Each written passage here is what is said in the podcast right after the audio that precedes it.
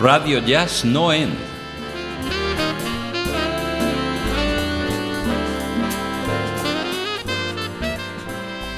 Desde Valencia, el mejor jazz de la red.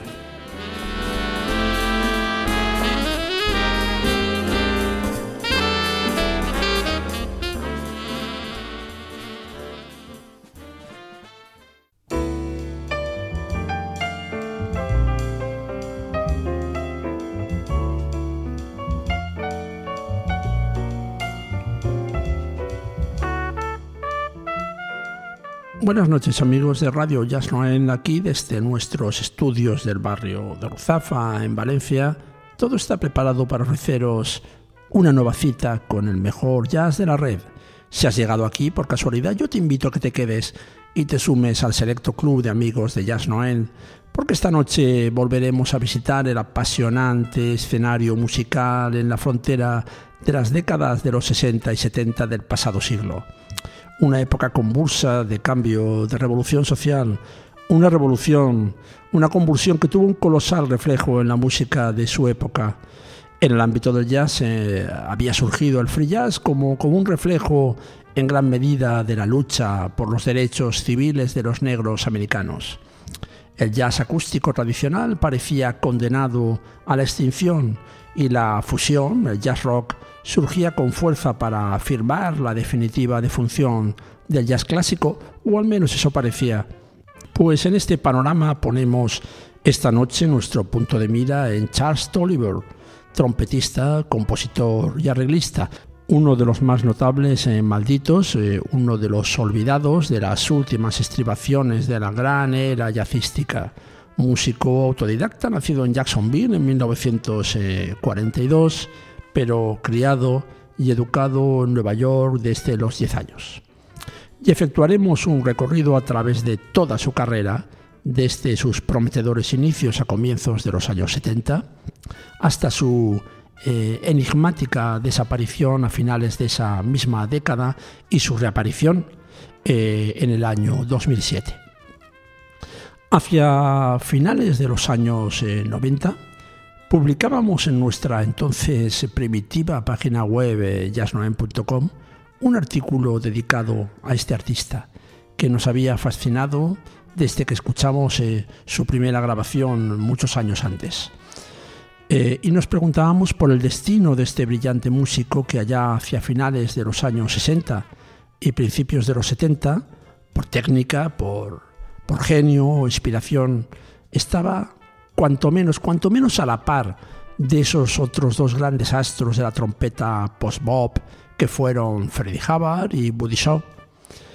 Y por qué a Tolliver se le negaron las oportunidades discográficas que aquellos sí que disfrutaron, hasta el punto de que después de algunas grabaciones en la primera mitad de los 70 con su, con su propia discográfica independiente, había prácticamente desaparecido del panorama musical, no había grabado un solo disco, nada se sabía de él. Nos preguntábamos por esta aparente injusticia y finalizábamos en nuestro artículo con el deseo, con la esperanza de que el destino todavía nos permitiera volver a escuchar a este formidable trompetista. Y la verdad es que alguien debió escuchar nuestras súplicas porque en 2007, 40 años después de sus intervenciones en alguna de las legendarias grabaciones eh, de Blue Note de los 60, era esta misma compañía discográfica eh, Blue Note la que publicaba el álbum With Love, un disco que situaba a Tolliver de nuevo en el mapa y despertaba un renovado interés en su música y en su trayectoria. Un regreso de verdadero lujo al frente de una big band que le valió mm, un premio, una nominación a los premios Grammy.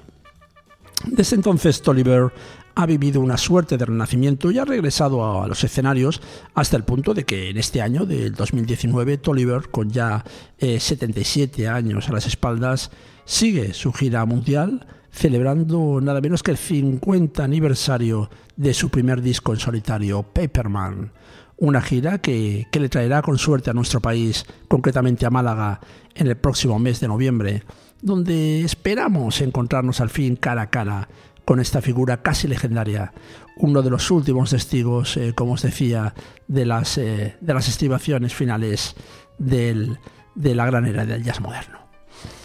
Así que ahora vamos a recorrer su exigua carrera discográfica y nos vamos a aproximar a su visión del jazz.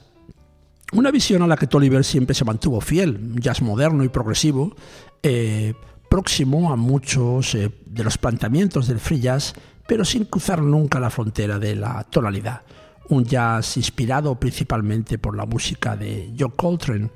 una música comprometida, sin concesiones, que surgía de una trompeta de,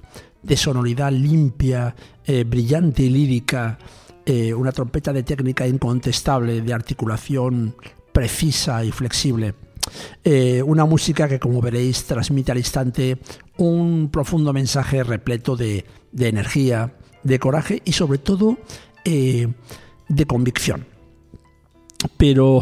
la integridad artística tiene un precio, sin duda, porque de esta manera Tolliver renunció a otras fórmulas eh, sin duda más lucrativas y comerciales que le hubiera podido ofrecer el cambiante panorama musical. Eh, Tolliver se había iniciado en la discográfica Blue Note en 1964 con su intervención en el álbum del saxofonista Jackie McLean, It's Time, que le fichó para aquella grabación sin tan siquiera haberle escuchado, algo que siempre sorprendió a Tolliver, lógicamente, y al que siguieron muchas otras colaboraciones como Sideman en álbumes de la discográfica con el propio McLean o con Booker Erving, o su participación en los grupos de Al Blackie, de Joras Silver o de Oliver Nelson o de Max Roach y muchos otros. Pero antes de que pudiera tener la oportunidad de grabar su propio disco a su propio nombre para la discográfica Blue Note, sus propietarios, eh, Alfred Lyon y Francis Wolf, vendieron la discográfica eh, y esa puerta se cerró para Tolliver. Así que su primera oportunidad para grabar como líder viene de la mano del productor británico Alan Morgan, que acababa de crear su propia discográfica, la independiente Black Lion, para la que en 1968 Tolliver registra el álbum Charles Tolliver and His All Stars, posteriormente reeditada por Freedom Records como Paperman. Uno de los pocos, poquísimos eh, registros de estudio de, de Tolliver. Un álbum que acabó convirtiéndose en una grabación de culto que, durante años eh, atesoramos entre nuestros vinilos más queridos y venerados y que ni siquiera fue reeditado con el advenimiento de la era compact disc. Solo muy recientemente la discográfica Strata East, en colaboración con Mosaic, ha sacado al mercado una edición eh, limitada de este registro en vinilo, en compact disc. Y la verdad es que para este, para este debut, eh,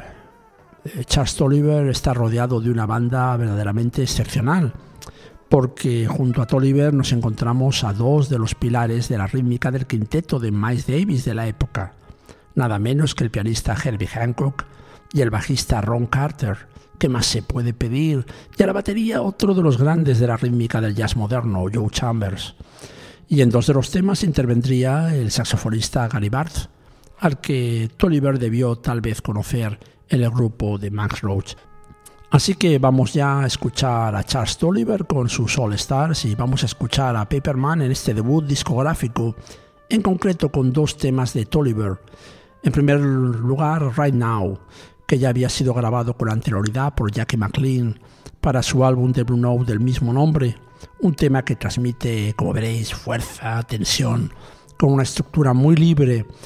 eh, en el que la trompeta de Tolliver exhibe toda su sonoridad eh, brillante y musculosa, con un trabajo impecable de la rítmica y especialmente de la batería Joe Chambers. Y a continuación el precioso tema Lil's Paradise, un ritmo medio verdaderamente delicioso que cuenta con la participación del saxofonista Gary Barth, con formidables también solos de Herbie Hancock y del propio Tolliver. Disfrutadlo, amigos.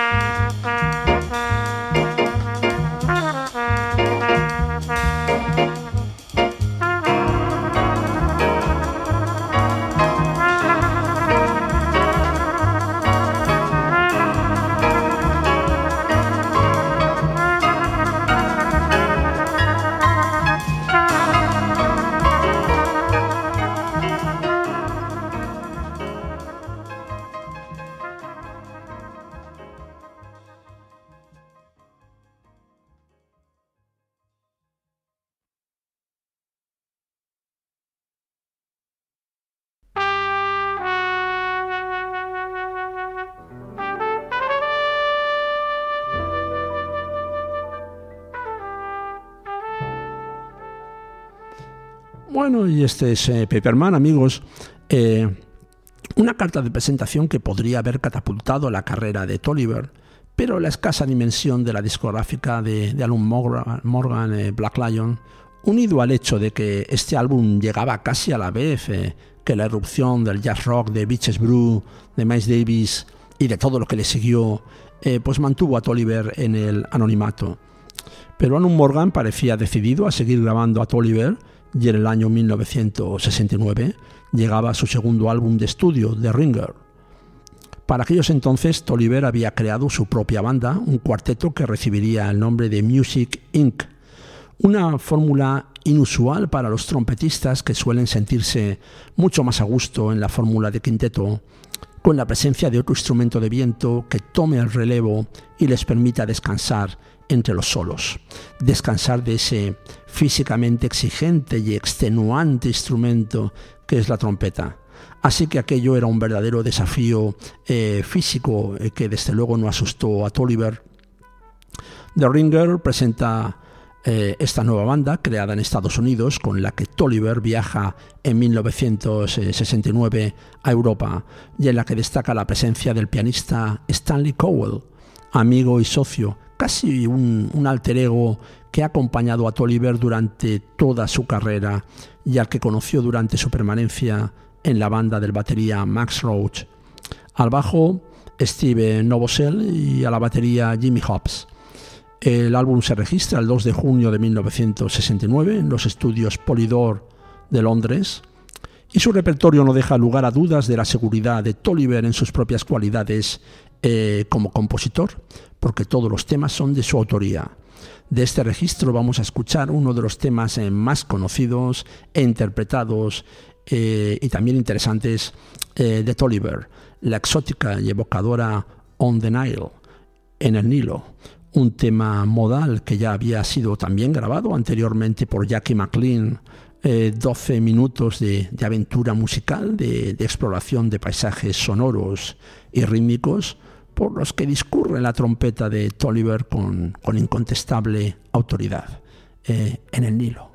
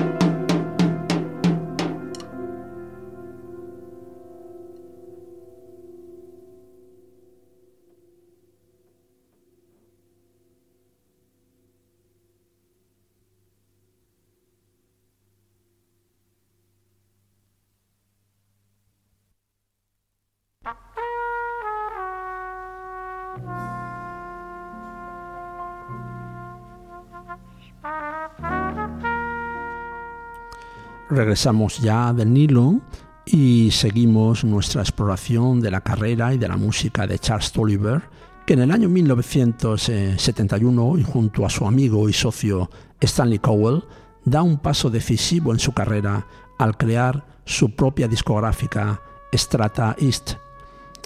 una modesta discográfica independiente que tenía la finalidad de poder mantener el control sobre su obra discográfica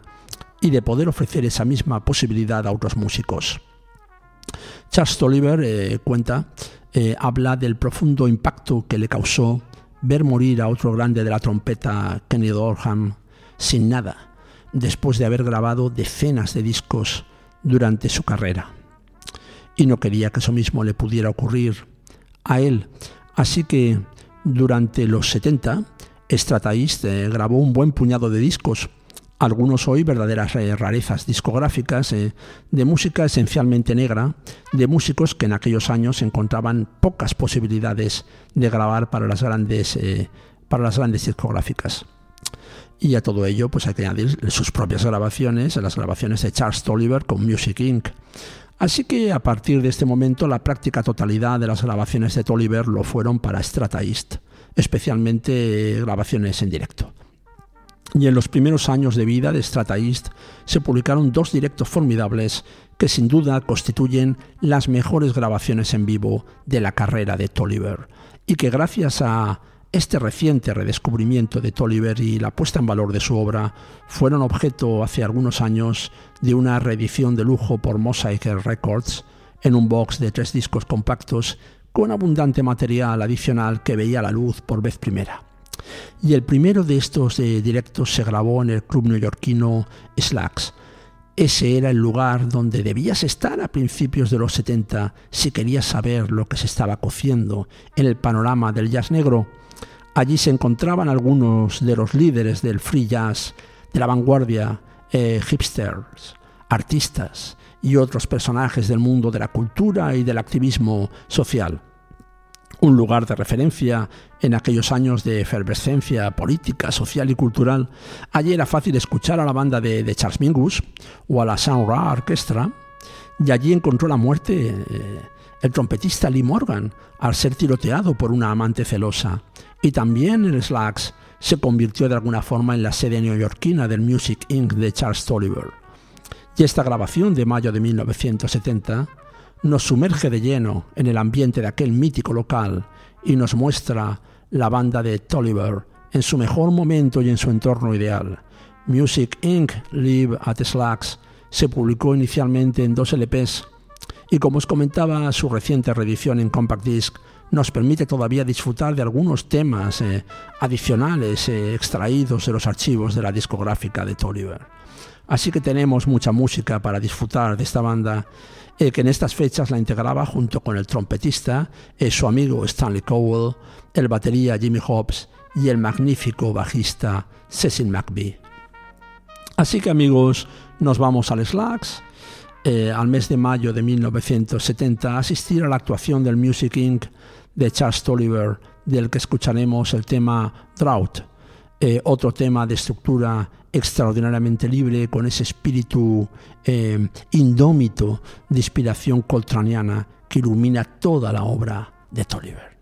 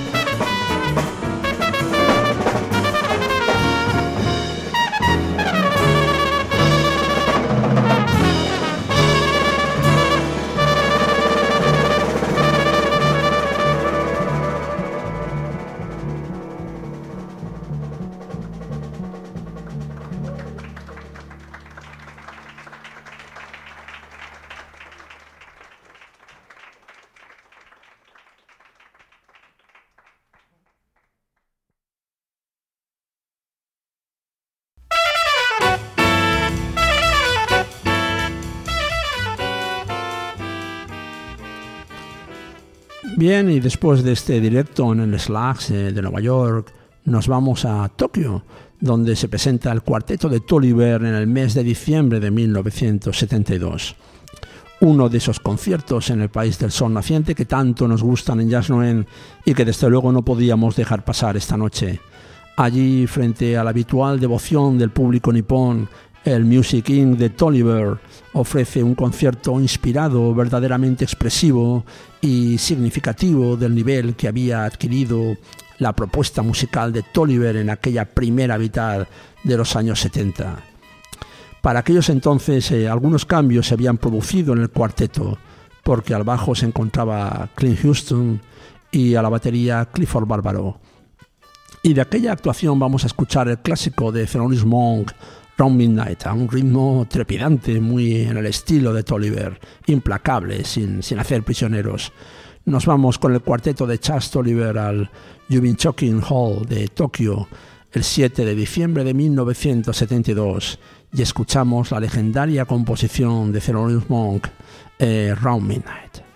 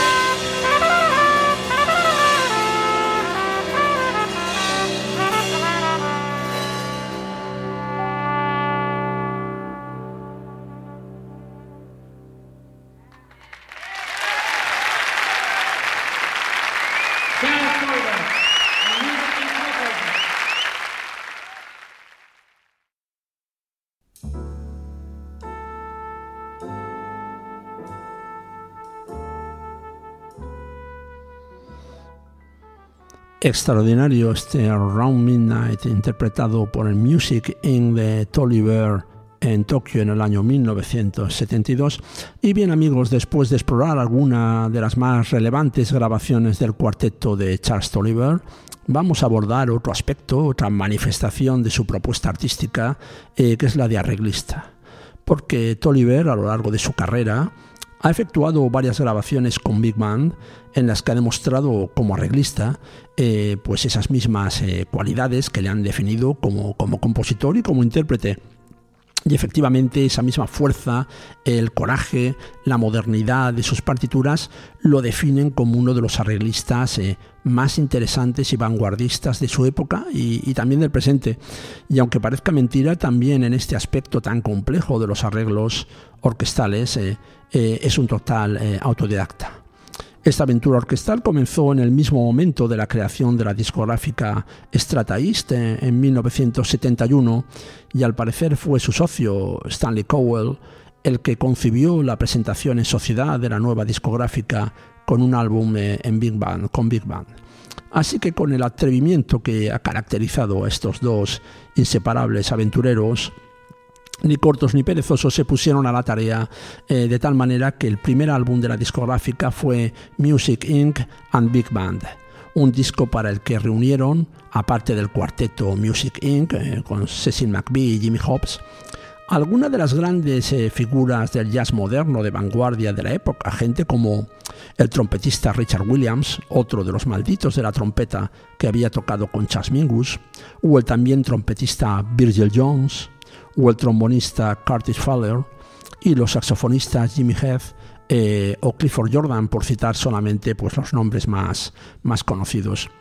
Y luego llegó la ardua tarea de vender el disco, Así que nuestros amigos, con entusiasmo y determinación y con el disco bajo el brazo, se pusieron a recorrer emisoras de radio, despachos de críticos y productores, hasta que poco a poco el disco pues, comenzó a escucharse y empezaron los pedidos, modestos desde luego. Pero seguro que el que hoy en día tiene alguno de esos primeros vinilos tiene un pequeño, un pequeño tesoro. Pues vamos a aprovechar este debut orquestal de Tolliver para rendir homenaje a Stanley Cowell ese alter ego de Tolliver en su música y también en sus negocios con la discográfica Strata East, porque la pianística de Cowell, eh, aventurera, audaz y lírica, tiene también mucho que ver con el éxito musical del cuarteto de Tolliver. Además, el propio Cowell participó en los arreglos de este primer álbum con Big Band y aportó varios temas al repertorio del disco, entre ellos su composición Brilliant Circles, que dio nombre a un formidable álbum del pianista grabado para Black Lion en el año 69, nada menos que con un jovencísimo Woody Shaw a la trompeta.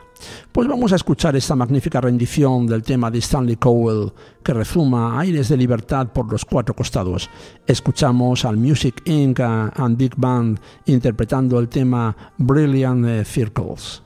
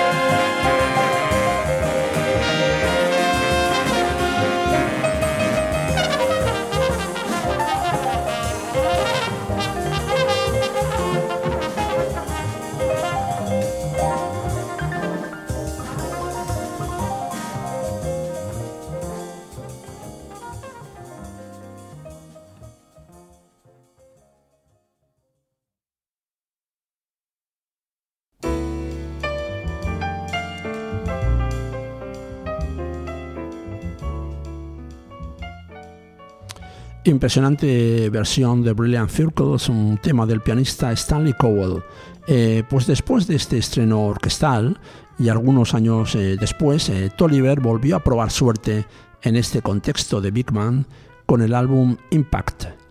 publicado por Strata East en 1975. Para esta ocasión, la banda cuenta con músicos de la categoría de los saxofonistas eh, James Spaulding o George Coleman y nuevamente los trompetistas eh, Richard Williams, eh, Virgil Jones y también John Faddis. Tolliver se atreve incluso a introducir un arreglo de orquesta de cámara con violines y violas en dos de los temas del álbum, entre ellos este increíble Morning Variations con fuertes raíces en el gospel. Mm, y que a la evocadora y lírica introducción orquestal eh, le sigue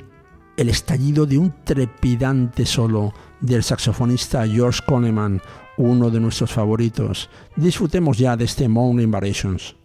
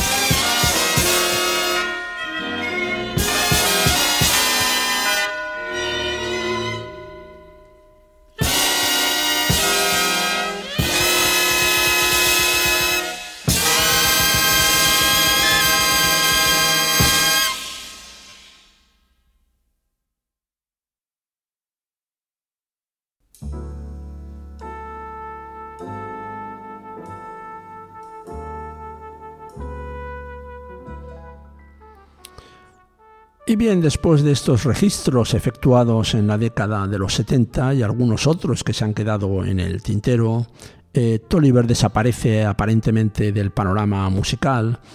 y no se conoce de él ningún otro registro salvo eh, el efectuado en el club, eh, club de Berlín, el Quasimodo, en 1988, que por lo menos ponía de manifiesto que seguía, que seguía en activo y en los escenarios. La discográfica Strataist eh, también interrumpe sus actividades y comienza ese periodo de silencio que se rompe cuando en el año 2007 Blue Note, eh, como os decía antes, anuncia la publicación del álbum With Love, un registro con Big Band producido por Michael Kuskuna, responsable también de las extraordinarias reediciones de los registros de cuarteto y de Big Band efectuadas por Mosaic en los últimos años. El álbum es desde luego una alegría para los aficionados que como el que os habla ya no contábamos con volver a saber nada de este, de este fabuloso artista. Además es un éxito comercial y de crítica, recibiendo una nominación a los premios Grammy. Eh, a este álbum le seguiría eh, el disco Emperor March, eh, un directo grabado en 2009 en el Club Blue Note de Nueva York, también con Big Band. Así que después de tantos años de olvido, Tolliver ha vuelto a los escenarios con más reconocimiento del que nunca obtuvo en su juventud. Bien es cierto que a los 77 años y por ley de vida eh, no podemos ya esperar eh, grandes sorpresas de su trompeta, eh, un instrumento que no perdona la debilidad, pero la leyenda de Paperman ya está escrita y tiene un final, como habéis visto, un final feliz. Y por supuesto, escucharemos a continuación un tema de este With Love, concretamente el vibrante Hit the Spot, con solos eh, del gran, por ejemplo, del gran saxofonista Craig Handy, eh, o de dos de los, eh, de los más relevantes representantes de esa nueva generación de jazzmen que entonces emergía, gente como el trompetista Keyon Harrod o el pianista Robert Glasper, que hoy en día ya son figuras más o menos consagradas. Pero diremos adiós a Tolliver, regresando de nuevo al principio aquel primer álbum de su carrera, eh, escuchando el blues funky Paperman, no cabe mejor despedida y mejor homenaje para este gran artista. Espero, amigos, que hayáis disfrutado de la apasionante historia de este trompetista y de su música, y si así ha sido, ya sabéis que os espero en nuestro próximo programa, en el que, como siempre, os ofreceremos, no os quepa duda, el mejor jazz de la red. Un abrazo, amigos.